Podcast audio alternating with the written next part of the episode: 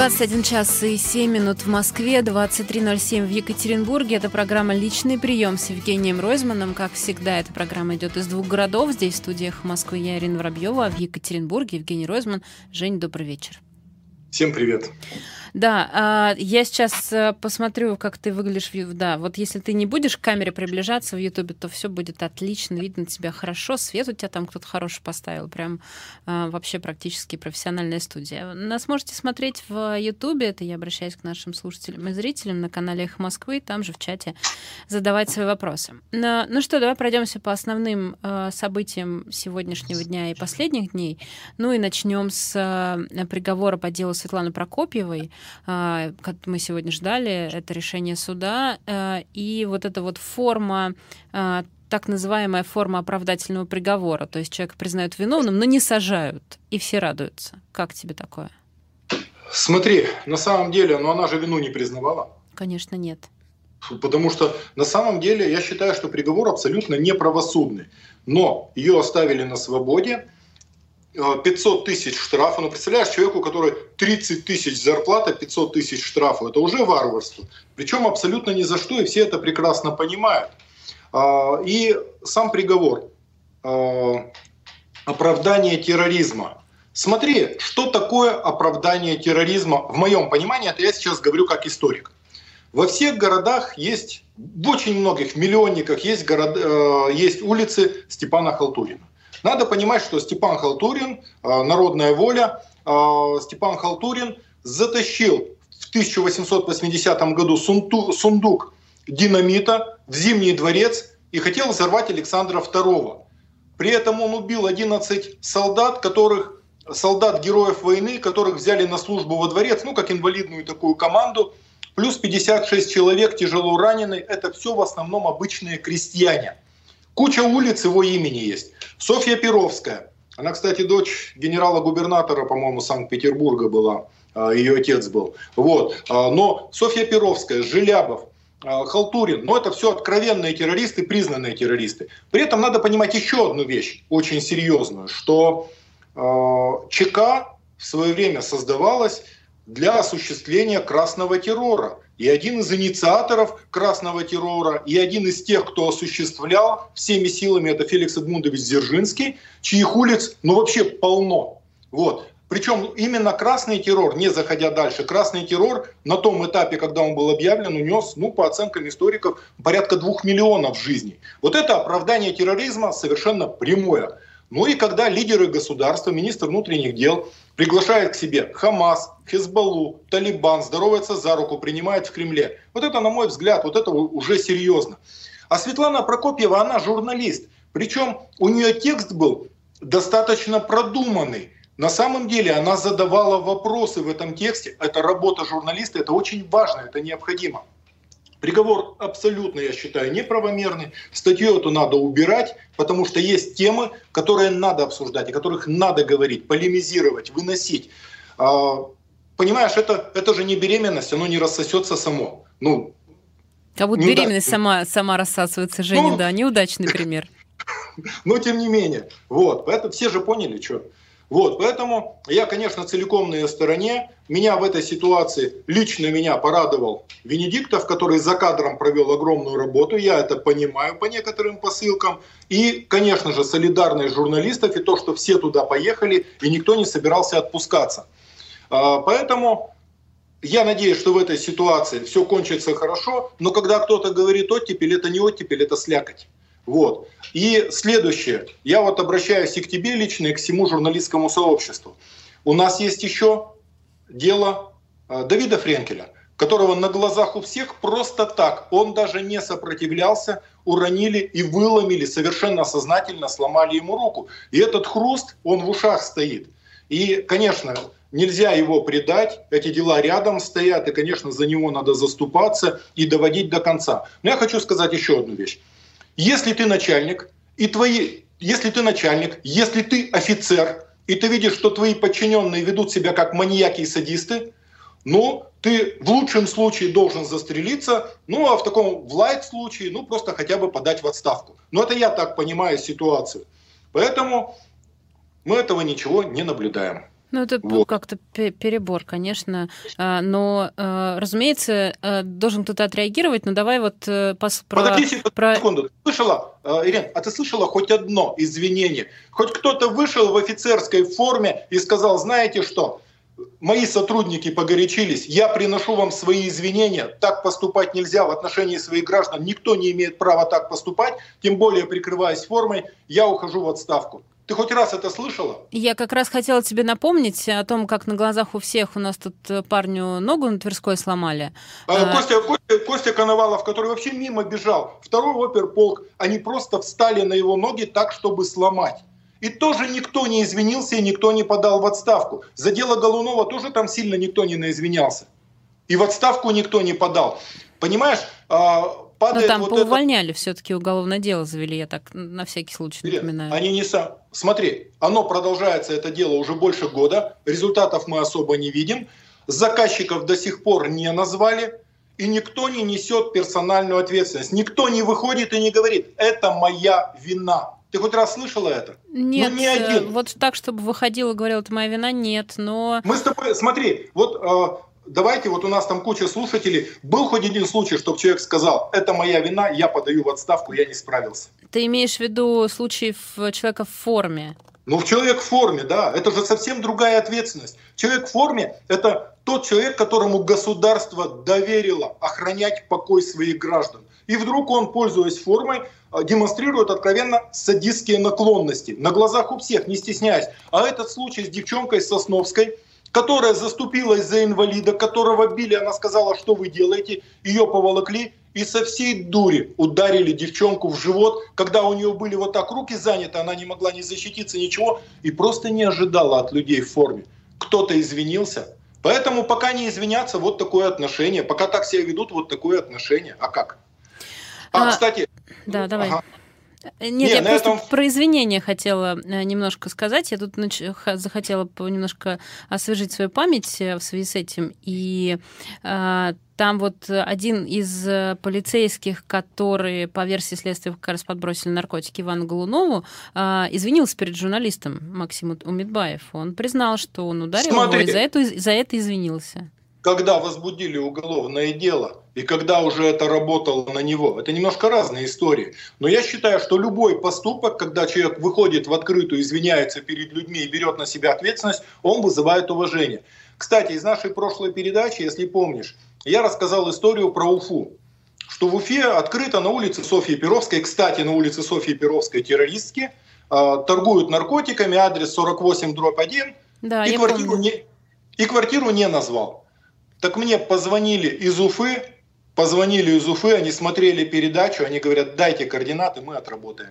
И все. Вот это вот, понимаешь, это хорошая, нормальная человеческая реакция. То есть никто не стал, знаешь, другие бы там побежали в суд, подали, сказали, у нас нигде тут не торгуют наркотиками, с чего он взял. Эти спокойно говорят, мы возьмем, мы отработаем. Так что вот тем операм из Уфы, которые на меня вышли, конечно, ну молодцы. Да, это крутая история. Я не ожидала, честно говоря, что будет какая-то реакция. Но такая а я ожидал, прямая. я ожидал, я понимал, что позвонят и спросят координаты и отработают. Поэтому я думаю, что позвонят потом, когда скажут. Ну, важно было об этом сейчас сказать в эфире, что да, что вот люди есть нормальные, работать хотят и так далее. Ну, конечно, конечно. А, да, ну, э, с извинениями, конечно, у нас туговато в стране вообще в целом. Э, давай... Слушай, а вот скажи, почему, Ирен, вот скажи мне, почему? Ведь это ведь мужской поступок, который просто напрашивается. Ну, просто напрашивается. Я могу объяснить. Ты за своих подчиненных несешь ответственность. Я могу... Вот смотри, вот Давай. смотри, если мы с тобой что-то сделаем не то, Венедиктов будет вынужден извиняться, правильно же? Ну, если он примет такое решение, то да и за нас, и за себя, не знаю, еще за кого-нибудь. Я могу ответить, э, у меня есть версия э, ответа на твой вопрос, почему никто не извиняется. Потому что э, у нас во главе страны стоит человек, который не извиняется и который считает, что это все слабость, признак слабости. И мне кажется, что вслед за ним вот эти все люди в погонах, они тоже считают, что это признак слабости. Вот, ошибки, конечно, бывают, но они вообще-то всегда правы. Поэтому... Короче, я все понял. Ты просто сейчас э, очень долго пересказывала русскую пословицу «каков поп, таков приход». Примерно, Переходим да. дальше, да? Да, да, Смотри. давай дальше. Ирина, очень интересная сегодня а, история. Да, прости, Женя, извини, пожалуйста. Я все время забываю, что у нас с тобой в 17 минут, как раз прямо сейчас, коротенький перерыв. Вот как раз про интересную историю расскажешь после него. Прости, я все, вот прям совсем забываю все время. Настолько не привыкла, что в этом эфире есть э, какая-то пауза.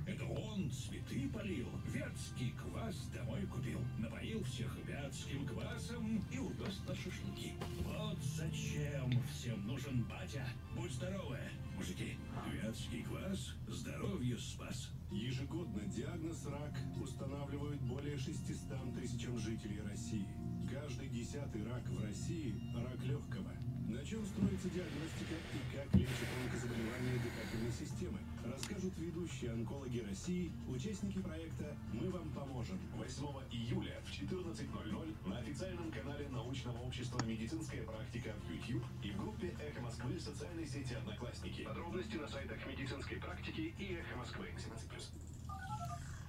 Реклама на Оно того... Стоит. 21.18. Продолжаем программу «Личный прием». Евгений Ройзман, Ирина Воробьева. Женя, ты начал говорить про историю. Да, а, меня очень задела история, а, когда в Твери два года назад сделали большое граффити Солженицына с цитатой «Жить не по лжи». Кто молодые смотрят, кто не читал эту статью, нагуглите «Солженицын. Жить не по лжи». Имеет смысл прочитать. А, причем очень интересно, там помогал, помогал парень, депутат от «Единой России», художнику помогал. Они сделали замечательное, красивое граффити. И вот это граффити приехали и закрасили активисты. А, Причем там выступал против какой-то бывший прокурор, который жил в этом доме еще. Но в конце концов приехали активисты какие-то и закрасили. И они очень радостно, очень радостно на всю страну сказали, что Солженицын подлец и предатель, и мы, он столько вреда принес России, мы поэтому закрасили. Объясняю всем, просто коротко, может быть, из, из этих людей кто-то слышит сейчас. Солженицын, э, отец у него из крестьян, воевал в Первую мировую.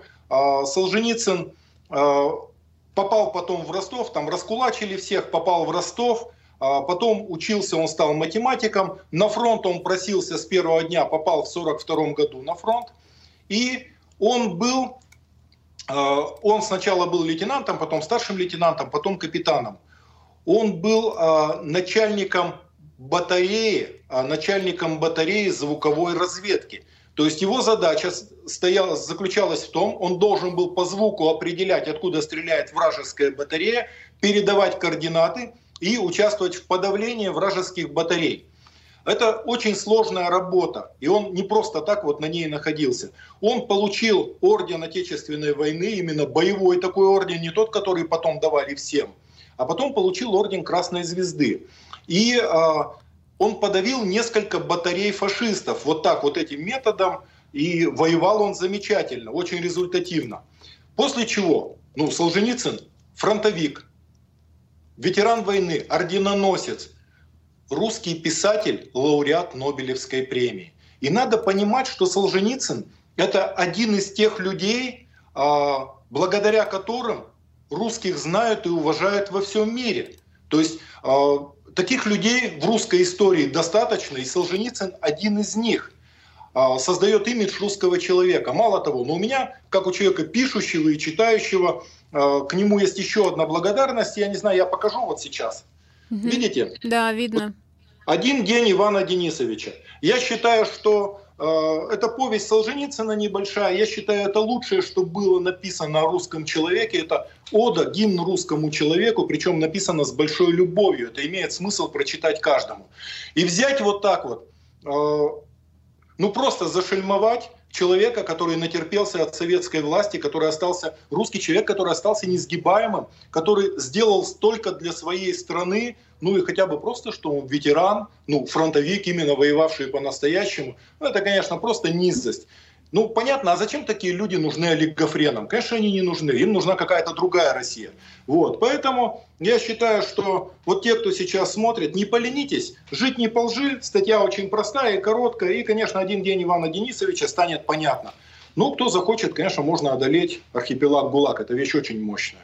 Ну, это так, это просто у нас такая отсылка небольшая. Меня задело, когда закрасили портрет Бродского на голом месте, это не вынужденная история. И, конечно, когда вот так вот фронтовика ветерана Солженицына.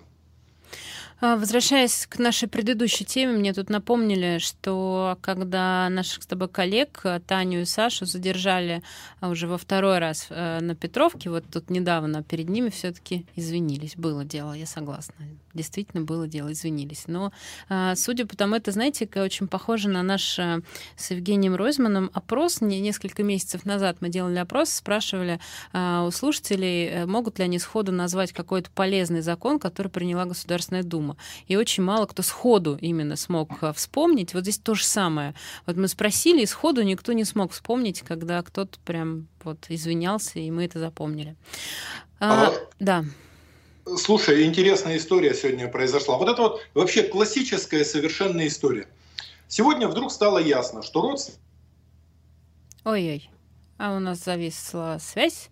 А, причем так конкретно зависло, я смотрю, вообще не отвисает практически. А, такое случается. Сейчас мы перенаберем, да, перенаберем с а, Евгением Ройзманом, свяжемся снова и будем надеяться, что в этот раз будет чуть получше связь. Не пугайтесь, у нас такое случается и происходит. Сейчас мы перенабираем. Но пока мы это делаем, я напомню, что вы слушаете программу «Личный прием» с Евгением Ройзманом, и эта программа идет из двух городов она такая была всегда, еще в доковидные времена. В этом смысле у нас тут ничего а, не изменилось. Мы с э, Евгением Ройзманом связываемся в Екатеринбурге. Он находится разными способами и всегда подключаем его через интернет. А, вы можете смотреть нас в Ютубе на канале «Эхо Москвы», можете писать нам сообщение туда, в этот чат, либо а, в, по телефону плюс 7 985 970 45 45. Это телефон для сообщений как смс, так и, например, WhatsApp. А, какая-то беда у нас, да, мы пока не можем связаться с Евгением Ройзманом, ничего страшного, мы попробуем снова. В этом смысле давайте э, будем пробовать и пробовать. Если не получится вдруг, хотя вот, смотрите, все получается. Мы сейчас попросим вот так горизонтально переместить телефон. Сейчас вы увидите снова Евгения Ройзмана в трансляции. Э, мы смогли наладить связь. Женя, ты слышишь нас? Я, во-первых, я вас хорошо слышу. Отлично. Мы тебя даже видим. Все, ну все, я вижу вас. Ага. Да, отлично. Да, продолжаем. Да, ты э, буквально вот начал говорить, что тебя. Да. да. И смотри, и я вдруг понял, что я забыл, кто такой Удодов. Подожди, и подожди, если... подожди. Начало пропустил. Тебя вообще про Удота вообще ничего не говорили. А, ну все. Да. А значит, совершенно случайно натолкнулся на новость. А, новость такая, что родственник премьера Мишустина подал иск к Навальному о защите чести и достоинства. Есть такое. Я вдруг, да, я вдруг начал прокручивать все и вспомнил, где я слышал эту фамилию Удодов. Естественно, я сейчас посмотрю, в связи с чем он подал иск, что это был за материал. Снова с удовольствием просмотрю этот ролик Навального про Удодова. И если бы он не полез подавать иск, о нем бы уже забыли. Но сейчас про Удодова, родственника премьера Мишустина, посмотрят все. Заодно погуглят по Мишустину, потому что там тоже было. И заодно появляется интерес вообще ко всей семье. Ну, это понимание такой российской политики, э, понимание российской элиты окружения президента. Зачем? Вот есть вещи, ну не чеши, где не чешется. Ничего бы не подавал, никаких исков. Вот все бы уже забыли, потому что долго еще ковырялся в памяти, кто такой Удодов. Ну, вот такая вот история. С другой стороны, существует еще одна такая логика. Вот э, Алексей Навальный выпускает расследование против кого-то из чиновников, и э, ждем хоть какую-то реакцию, ну, всякую. И вот если человек не начинает подавать в ответ иски о защите чести и достоинства, считается, что он принимает и э, молча, значит, не комментирует все эти расследования, значит, это правда. А тут вот, видишь, человек решил побороться. Смотри, ну мы видели такие случаи, они, как правило, не приводят ни к чему, к долгим судам. Вот все-таки эффект Стрейзанд никто никогда не отменял. И вот эта попытка удалить ролик «Он вам не Димон», продолжающийся уже не первый год, ведет к увеличению и увеличению просмотров. То есть, ну, короче, что говорить, все понимаем. Слушай, интересная вещь еще а, давай про, Нориль, про Норильск несколько слов еще скажем. Обязательно, давай, конечно. Да, значит, смотрите, ситуация по Норильску очень интересная. Экологи оценили размер катастрофы где-то в 148 миллиардов.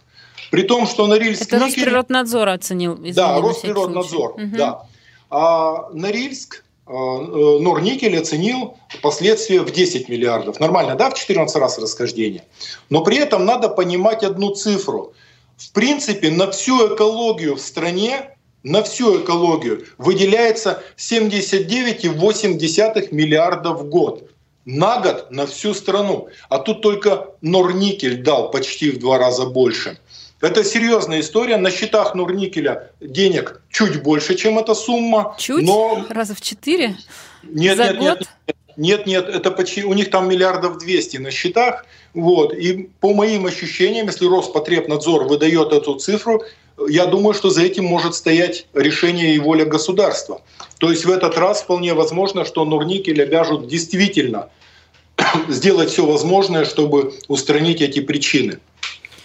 Слушай, а в связи с Норникелем э, очень интересно же там все это развивается. Вот журналисты «Новой газеты» туда ездили вместе с бывшим чиновником Росприроднадзора, э, и дальше там все это развивалось. И, э, ну, мне кажется, надо сказать каких-то пару хороших слов еще раз про этого бывшего чиновника, потому что он уже письмо Путину написал, и вообще прям большой молодец. Слушай, я, конечно, хочу сказать еще несколько добрых слов и в адрес новой газеты, потому что они сумели это сделать. И территория, где находится э, территория, ну, короче, я как специалист по горнозаводскому Уралу, я понимаю, что эта территория контролируется Норникелем и туда проникнуть, и Норильск контролируется Норникелем, и аэропорт контролируется Норникелем, и туда проникнуть вот так и провести гигантскую работу, это, конечно, новой газете плюс огромный, и, конечно, Митрохин молодец, и э, все, кто в этом участвовали. Но это касается нас всех, и поэтому ну, мы имеем право знать, это нормально совершенно. Вот. Я, я бы хотела в связи с Нурникелем еще немножко порекламировать э, хорошего парня. Uh, у него после uh, всей этой истории брал интервью канал «Редакция», но у него есть свой YouTube-канал, который называется «Экологика», и его ведет, сейчас я тебе скажу, кто это... Георгий Каваносян, это эколог, э, гидрогеолог, он как раз был первым, кто э, взял лодку, взял специальные вот эти приборы и поплыл вниз по течению и, соответственно, обнаружил, что загрязнение ушло гораздо дальше, чем э, об этом сказал нам Норникель. В общем, если вам интересно, вы можете это все посмотреть у него в, на канале в Ютубе, называется «Экологика». Правда, очень интересный тот выпуск, по крайней мере, совершенно точно. А, Жень, давай немного, э, хотела я сказать, поговорим про итоги э, так называемого голосования, на, на которое ты призывал не ходить. Но мы не успеем, потому что у нас сейчас перерыв на новости. Вот давай после новостей и рекламы, ну, буквально пару слов надо сказать. Мне кажется, это важным. Э, тем более, что у нас тут два человека, один из которых не участвовал в голосовании, а второй участвовал в голосовании. Поэтому, мне кажется, важно затронуть эту тему. Мы вернемся через несколько минут. 21.34 в Москве, 23.34 в Екатеринбурге. Это программа «Личный прием» с Евгением Ройзманом. А, и мы продолжаем. А, вот что я хотела спросить у тебя про прошедшее голосование о поправках в Конституции. Скажи, пожалуйста, когда ты услышал эту цифру 78%, ну скажи честно, ты смеялся? Слушай, ну они погорячились, конечно. Знаешь, есть замечательное это присловие «Не очко меня сгубило, а к 11 туз». Но это тот самый случай, что перебор откровенный. Причем, знаешь, меня каждый раз удивляет, это выдает некие комплексы. Ну вы и так выигрываете, ну зачем вам это-то? Ну для чего? Ну зачем? Вот, это меня, конечно, ну повеселило. Хорошо, давай тогда вот от тех новостях, которые мы сейчас услышали буквально в перерыве, про Петра Верзилова, на которого, как говорит адвокат, завели уголовное дело.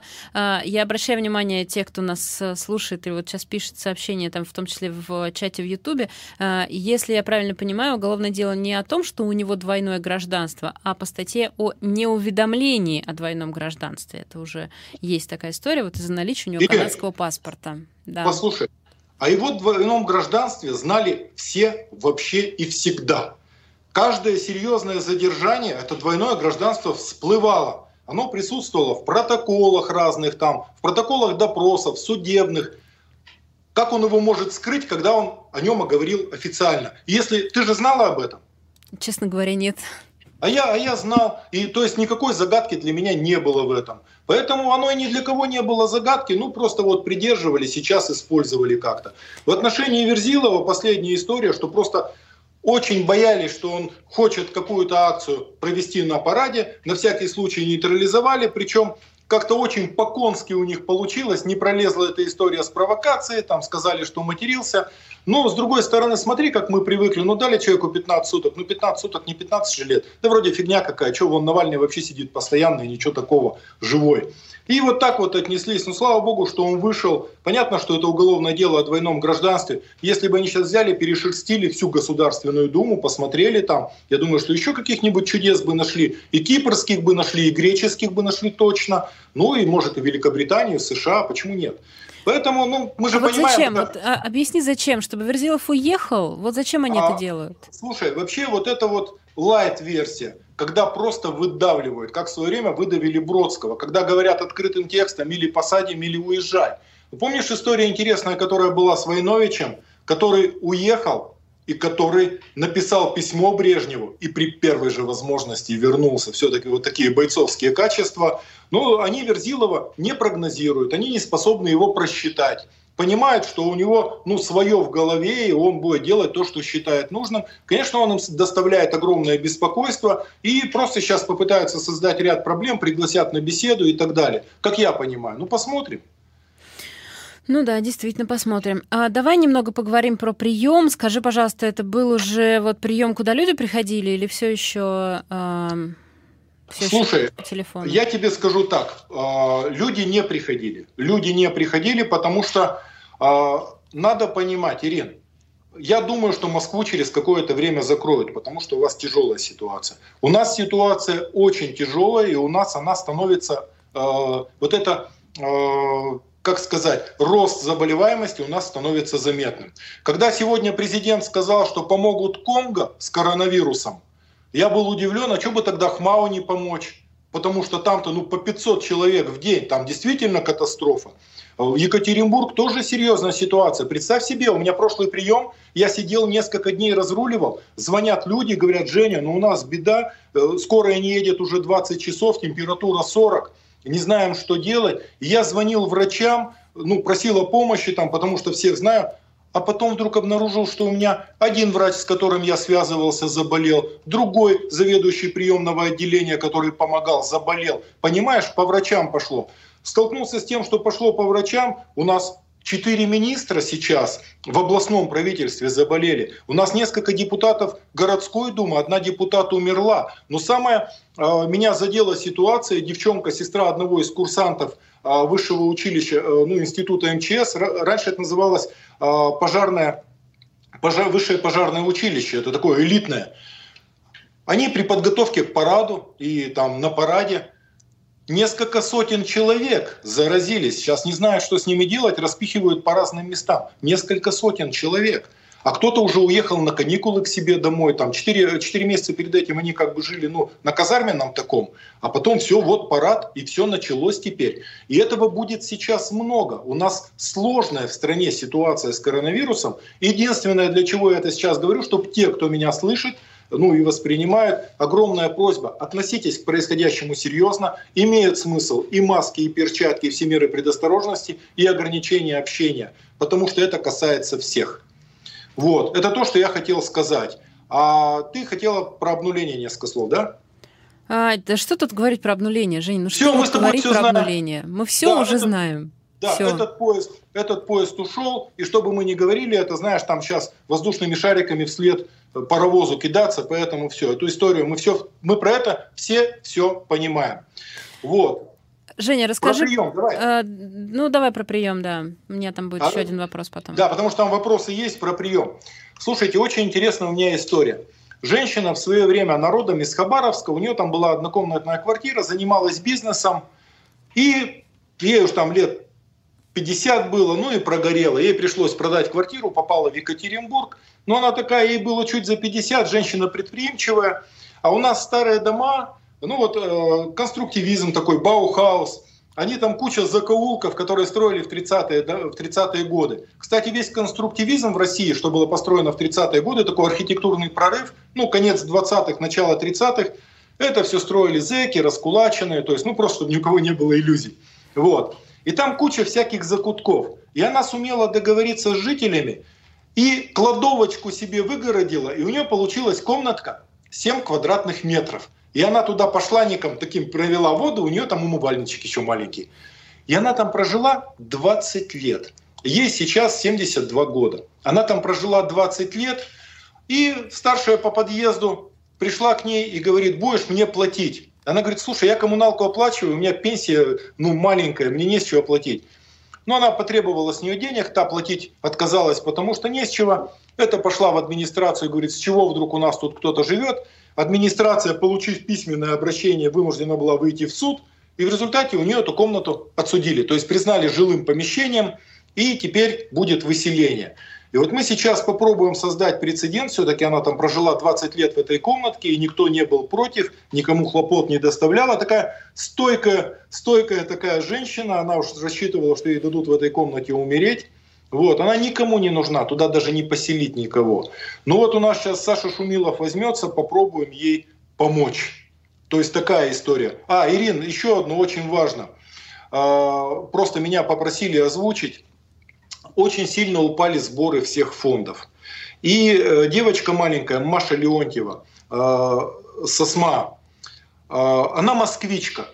И надо срочно собирать деньги, ей два годика почти. Ей надо срочно собирать деньги на укол Золгинсма. 160 миллионов рублей. Собрали 42. И ты знаешь, все, кто собирали, все, кто и занимались, говорят, знаешь, проблема в том, что она москвичка. В Москве тяжелее собирается. Мы, говорит, в регионах у нас получилось. У нас в Екатеринбурге три случая получилось, в Тюмени несколько случаев. В регионах, говорит, получается, а Москва не собирает на своих.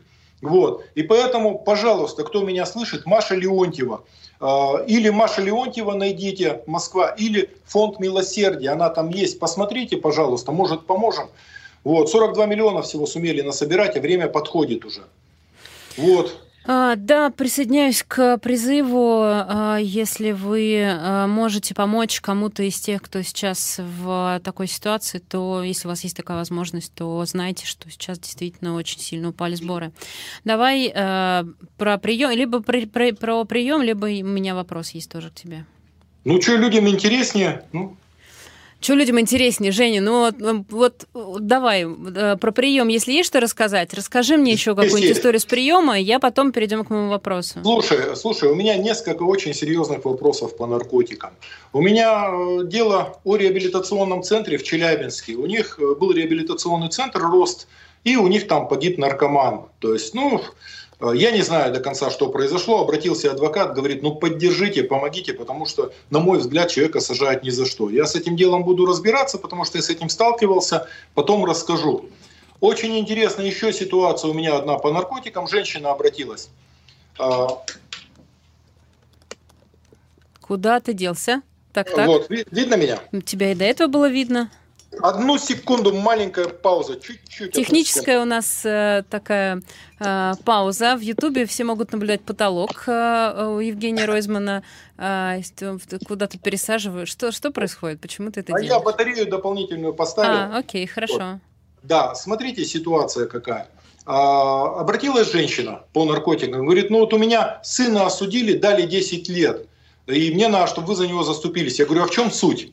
Она говорит, суть в том, что он шел поднимать закладку, его поймали опера, проверили у него трек в телефоне, и закладку он ошибся и поднял. То есть он шел поднимать закладку, ошибся и поднял не ту закладку. Он заказывал всего ничего, а так, поднял очень много. Да, ты рассказывал это уже. Да, поскольку историю. он поднял очень много, а это была не его закладка, вот надо найти ту закладку, потому что вот это была не его.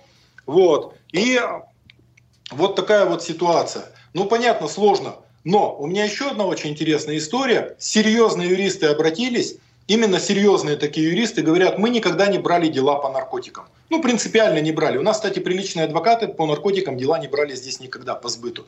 А тут, говорит, попался хороший парень, вдвоем с другом, нормальные совершенно. И вот им захотелось этого мефедрона, и получилось у них там 3 грамма. То есть это уже крупный размер. Их на этом поймали. Они, говорит, раскаялись, все, они готовы вину перед обществом искупить. Я говорю, нет проблем. Я говорю, что вы от меня хотите? Они говорят, ну, чтобы ты написал там ходатайство. Я говорю, я им подскажу, как искупить вину перед обществом. Конкретно могут принести городу большую пользу. Все, пусть меня найдут, я на них посмотрю, поговорю, я им дам эту возможность. И если они действительно это сделают, я, конечно, напишу и все ходатайства. То есть всегда шанс у человека должен быть. Вот. Ну и, конечно, у меня еще одна история. Девчонка 23 года, очень сложная онкология, третья стадия. А тут все замерло в связи с ковидом, вообще все остановилось, все замерло, а быстро развивается. И вполне возможно, что сейчас ее возьмет только Германия. Там, если Германия берет 3,5 миллиона. Мы пытаемся сейчас со всеми фондами, там, с «Подари жизнь» еще договориться. Если не будет получаться, мы через фонд Ройзмана начнем, видимо, сбор. Если что, имейте в виду, фонд Ройзмана в любом поисковике нагуглите, где-то тоже можете с нами поучаствовать. Ну что, давай на вопрос Знаешь, ответим. какая самая вот сейчас частая реакция э, на вот этот призыв э, помочь, в том числе вот этой девочке со СМА? Э, это э, реакция не, не в смысле, ну, не серьезно, а, ну, как бы такая... Э, э, ну, не, не, не сказать естественная, но ну, понятная реакция. Ну, вот вы просите помочь, все понятно. Но давайте вот, что называется, вернемся чуть назад и вспомним, что президент нам говорил про повышение налогов, точнее, про переход на другую шкалу налогов, и э, говорил он именно о том, что эти деньги пойдут на лечение детей с астмой. Понятно, что это и, и наступит-то не сейчас, э, даже э, по закону, но тем не менее, вот сейчас уже все говорят, давайте, ну чего вы, а, чего просите, попросите государства, оно же обещало помогать. Послушай, на самом деле мы вдруг столкнулись с тем, что государство своим курсом идет, мы своим курсом. Мы, конечно, можем давить на государство, но это долго, непродуктивно, проще сделать самим. Наша задача э, здесь заключается в том, чтобы спасти ребенка, быстрее это сделать напрямую. Но давление на государство – ослаблять нельзя. И в этом плане, помнишь, как Дима Муратов жестко тогда в вашем эфире сказал? Я его полностью поддерживаю. Конечно, государство обязано это делать. Это обязанность государства. Я скажу, что величие государства на самом деле меряется не наличием атомных бомб. Мир ушел вперед. Величие государства – это отношение к своим гражданам. Ну, в первую очередь. Ну, правильно же?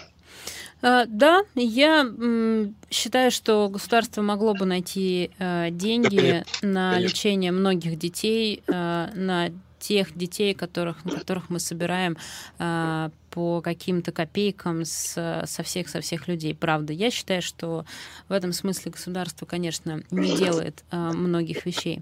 А, я тебя хотела спросить еще раз. Мы неделю назад об этом говорили про Среднеуральский женский монастырь, про а, схигумена Сергия, которого вот лишили сана на прошлом деле.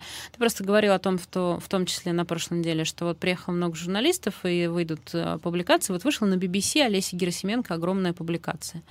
Но... Слушай, это публикация Олеси Герасименко. Готовится публикация Собчак. Здесь сейчас находится дождь и многие другие. То есть интерес к этому огромный. Единственное, что я тебе скажу, я разговаривал с людьми, которые близко знают этого человека. Они говорят, нет никакого сомнения в том, что этот человек говорит искренне и что он внутри себя честный. Но с другой стороны, а, когда-то он считал Путина богом и готов был об этом говорить, Сейчас он считает наоборот, мало ли что придет ему в голову в следующий момент. Я посмотрел его последний ролик. Я посмотрел его последний ролик, и из этого ролика я увидел одну вещь, что он не понимает значение некоторых слов, которые говорит. Из этого я могу сделать заключение, что тексты ему пишет кто-то другой. Я в этом уверен, я это увидел, я внимательно смотрел. Вот. А, но сейчас вышло письмо, а, открытое письмо владыки Кирилла, Письмо спокойное, но при этом очень жесткое. Вообще извержение из сана – это процедура конечная. Оспорить ее как-то, переменить практически невозможно. У отца Сергия есть очень мощные покровители, но мое ощущение, что они увидели, что он перешел какую-то границу и отошли в сторону. А ты с ним знаком? Я нет, я не общался. Я косвенно я понимаю, о ком речь, сколько-то следил, смотрел, но письмо вот это вот владыки э, Кирилла, э, местного архиепископа, оно очень серьезно, его можно легко нагуглить, оно сразу открытое письмо, его сегодня все наши СМИ опубликовали. В принципе, там изложена вся суть. Но у нас сейчас будут царские дни, Приедет много, кроме всего прочего, кроме обычных паломников, приедут и царебожники, это мощная такая секта, ну, где просто обожествляют императора Николая II, вот, ну, ему какая-то поддержка, но на самом деле настроения такие. Там в Среднеуральском монастыре да, он действительно э, ну, величина. Если он выходит в полуторамиллионный город, он уже не так заметен совсем.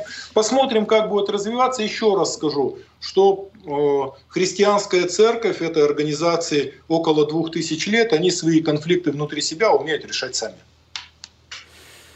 И все-таки, ты читал статью в BBC?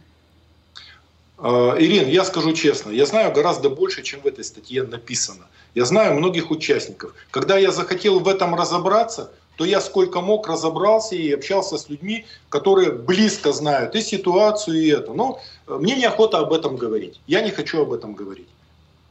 Ну, есть вещи, о которых неохота говорить. Ну, подожди, меня мало интересуют взрослые люди, которые приняли сами решение э, быть там или уходить оттуда. Это их дело. Э, там, конечно, ну, в общем, это они решают. Но там же дети. Там дети, там... Там в том числе дети, оставшиеся без родителей. Послушай, там по этим детям вопросы есть. Есть дети, которые уже вышли из-под этой юрисдикции, и, как я понимаю, они готовы рассказывать и говорить и им есть что рассказывать. Но эта история развивается. Я не хочу никаким образом, даже косвенно, этой истории касаться. Это вот моя личная такая позиция. Э, еще раз скажу, церковь умеет эти вопросы решать сама. Но они умеют достаточно жестко решать эти вопросы, и задний ход уже включить невозможно. До какого-то момента они ему давали все шансы, там достаточно было просто покаяться, может быть, даже не столько публично, сколько э, ну, так, но э, были люди, которые готовы были помочь до последнего момента, но все, эта история, на мой взгляд, она вот так вот закончилась. Извержение из сана – это очень серьезная процедура. Хорошо, э, давай тогда, э, если будут какие-то события вокруг этого монастыря или э, Сергея Романова, да, кажется, так его зовут, мы еще вернемся к, к, этой истории. Давай еще про немного поговорим про прием, если можно, и у меня еще пару вопросов будет. Слушай, так по вздохнул. Приему... Просто хочется, да. нет, извини, я не договорила, прости, пожалуйста. Я хотела спросить про прием, что-то не про ковид а, еще есть, но то Ирин, есть Ирин, приходят... смотри, по приему, на самом деле, по приему большая часть людей, которые в это время ждали скорую, большая часть людей, которые ждали скорую, большая часть вопросов – это определение в какие-нибудь больницы. Так получилось, что нас куча народу в это вынуждена была включиться и решали через врачей. Но у нас есть один момент положительный. У нас меньше всего заболевших среди врачей. То есть у нас умерших двое, заболевших не так много. И надо сказать, что у нас, конечно, здесь РМК и Игорь Алтушкин, них в первую очередь обеспечили врачей. Это не государство обеспечило, это частные люди, которые просто вот сами включились, и это, это конечно, сильный, хороший такой поступок был. Такая вот. ситуация, которая была неделю назад с этими госпитализациями и неприездом скоро, она как-то неделю спустя поменялась? А, нет, скорая перегружена. Скоро, э, много, много народу болеет, скорая сильно перегружена, и э, мест остается все меньше. И проблема заключается в том, что стало гораздо больше тяжелых. Как только появляется тяжелое, приостанавливается сразу выписка. Вот. И возникает очередь. Очень много бессимптомных на дому лечатся, на карантине сидят. И еще раз скажу одну простую вещь. Если еще в начале мая тебя спрашивали, ну у тебя есть хоть один знакомый, который болеет, ты говорил, да нету вроде, то сейчас кого не спроси, целыми семьями у всех есть знакомые, и видно, как это нарастает. Ну и, конечно, это связано впрямую с парадом, с обнулением и со снятием ограничительных мер. Ну, это так. Тут сразу у тебя слушательница наша Фаина спрашивает, э, вот ты упомянул, что будут царские дни в Екатеринбурге. А крестный ход будет, я правильно услышала? Крестный ход, на самом деле, они каждый раз декларируют, что там 100 тысяч человек, на самом деле там тысяч сорок собирается. Но это будут без масок, плечом к плечу, э, все вместе, все рядом. Совершенно точно, что это дает вспышку. И мы уже видели, сколько православных священников уже умерло, ну, заразилось, умерло И это огромная действительно проблема. И, кстати, с отцом Сергием Первая стычка такая серьезная была, когда он сказал, что нет никакого ковида, нельзя закрывать церкви и так далее. Закрывать, когда это касается жизни людей, закрывать можно все, кроме больницы скорой помощи. Ну да, он там проклинал всех, кто закрывает церкви и так далее. Понятно. А, просят здесь прокомментировать тебя сегодняшнее а, событие к, про Великобританию, которая ввела санкции против Александра Бастрыкина и еще двух десятков россиян. А, там речь идет в том числе про дело Магнитского. Вот все, вопрос у меня вопрос у меня короткий. Ты радуешься, когда санкции против них вводят? Ты понимаешь, это справедливость. Это откровенная справедливость. На самом деле я сам лично никогда бы у чужих людей не просил бы санкций в отношении своих людей, какие бы они ни были. Но я не хочу этих людей считать своими, я не хочу стоять с ними рядом и не хочу нести ответственность. Хотя я, как гражданин страны, несу точно такую же ответственность за Магнитского, за Скрипалей, за сбитый Боинг. Но не деться никуда. Это моя страна, это руководство моей страны. Я или голосовал за них, или я э, воспринял это как должное, не протестовал, на мне точно та же вина лежит, и я этой вины с себя не снимаю. Но что такое санкции? Вот давай просто объясним, что такое санкции. Вот представь себе, у тебя есть сосед, который приходит тебе в гости, плюет на пол, там еще что-нибудь, и ты знаешь за ним неблаговидные поступки. И ты говоришь, знаешь что, не ходи ко мне больше. Все, стоп, не ходи, я не хочу тебя видеть. Вот примитивно санкции это выглядит так. Больше того, ты можешь в какой-то момент сказать, знаешь что, у меня не будет с тобой никаких дел, ты у меня раньше занимал деньги, я тебе по такой-то, по такой-то причине деньги давать не буду, потому что ты их тратишь на оружие, на теракты, на какие-то подлости. Я не буду давать тебе деньги. Вот это вот, вот это называется санкции. Говорить, что это несправедливо, твой сосед может говорить, да ты несправедливо меня не пускаешь, но это твой дом, и ты решила не пускать. Вот что такое санкции. Поэтому это их дело, они считают нужным. Почему они ждали 8 лет, я не знаю. Но, видимо, потому что Америка ввела в 2012 году. Мы им в ответ ответили ну, законом подлецов. Запретили ему усыновлять наших детей-инвалидов. Вот. Но это их дело, почему они столько ждали, как эти санкции будут работать. Но самый серьезный эффект от введенных против нас санкций э, по итогам 2014 года и так далее – это, конечно, отсутствие кредитов, отсутствие дешевых денег. Это очень сильно ударило по нашему бизнесу, по банковскому сектору. Э, вот. Ну, там много моментов. Чем мы сейчас это будем обсуждать? Да, это снова, это снова ложится на нас всех. А, Еще одно сегодняшнее событие – это а, история о том, как Европейский суд по правам человека планирует запросить у Москвы копию дела об убийстве Бориса Немцова. А, это все в рамках разбирательства жалоб по жалобе его дочери Жанны Немцовой, которая, в общем, подала, подала в суд жалобу о том, что не расследуется, не расследовано до конца убийство ее отца. Смотри, мы, мы все видим, что убийства не расследуются. Мы все видим, что они дошли до какой-то точки и дальше не пошли. Но то, что у них есть полное понимание, они знают, кто и как это сделал, это совершенно точно. Поэтому я считаю, что Немцов мост, заявление Жанны Немцовой, постоянно э, название скверов, улиц именем Немцова, это тот самый платок Фриды, который надо подавать каждое утро, чтобы они помнили, что они убили Немцова. Ну вот я считаю, что это так. Все, это кровь. Кровь впитала землю, ее уже не спрячешь никуда. Понимаешь, это не оттирается. На их руках кровь. Поэтому пусть они об этом помнят и знают. Ну а как?